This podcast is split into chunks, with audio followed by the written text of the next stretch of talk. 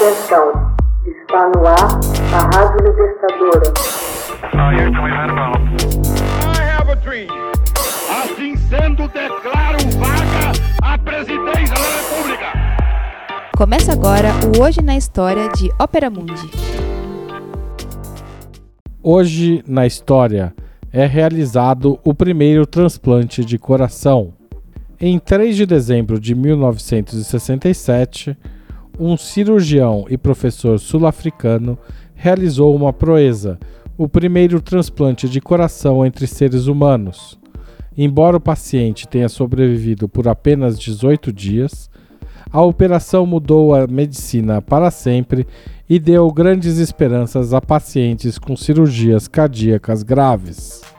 No sábado, eu era um cirurgião de uma pequena cidade da África do Sul. Na segunda, já era mundialmente conhecido, contou certa vez o médico Christian Barner, que chefiou a cirurgia.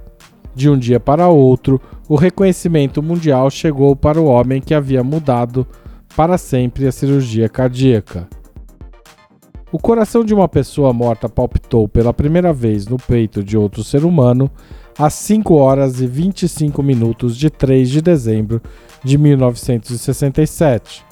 O primeiro transplante bem-sucedido de coração ocorreu no Hospital Grotterschur, na cidade do Cabo. Bana, então com 44 anos de idade, era o chefe da equipe. Aspas, nós, na África do Sul, tivemos que decidir o que fazer. Todos os dias víamos pacientes que não podiam ser ajudados. A única possibilidade era o transplante, fecha aspas, disse o cardiologista. O paciente Louis Vaskansky, de 53 anos, foi o primeiro homem a receber um coração de um estranho. O órgão, transplantado numa operação que durou 5 horas, era de uma jovem de 25 anos que morrera num acidente. Mas Vaskansky faleceu 18 dias depois da cirurgia histórica em consequência de uma infecção pulmonar. A luta dos médicos para combater a rejeição do organismo baixou muito a capacidade de defesa do sistema imunológico do paciente. Um mês depois desta primeira operação, Barnard fez um segundo transplante, desta vez com grande sucesso.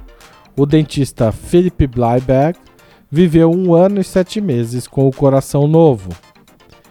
A notícia do transplante se alastrou muito rapidamente até então, o procedimento era considerado impossível e inverossímil, embora havia muito tempo já se transplantassem rins, córneas e ossos do sistema auditivo.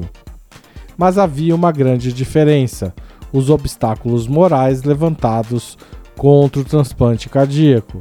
Algumas pessoas, em pleno século XX, ainda acreditavam que o coração não era um órgão como os demais mas sediava o lugar do sentimento, da alma e da personalidade dos seres humanos.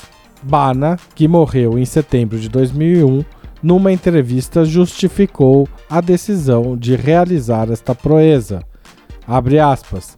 A partir de um determinado momento, a gente é apenas um pesquisador e tende-se a ter ao fato de que o coração tem só uma função, a de bombear o sangue um transplante de coração não é mais do que um transplante de rins ou de fígado, justificou.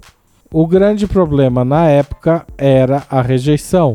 Um organismo se defende contra todo e qualquer corpo estranho que lhe é implantado.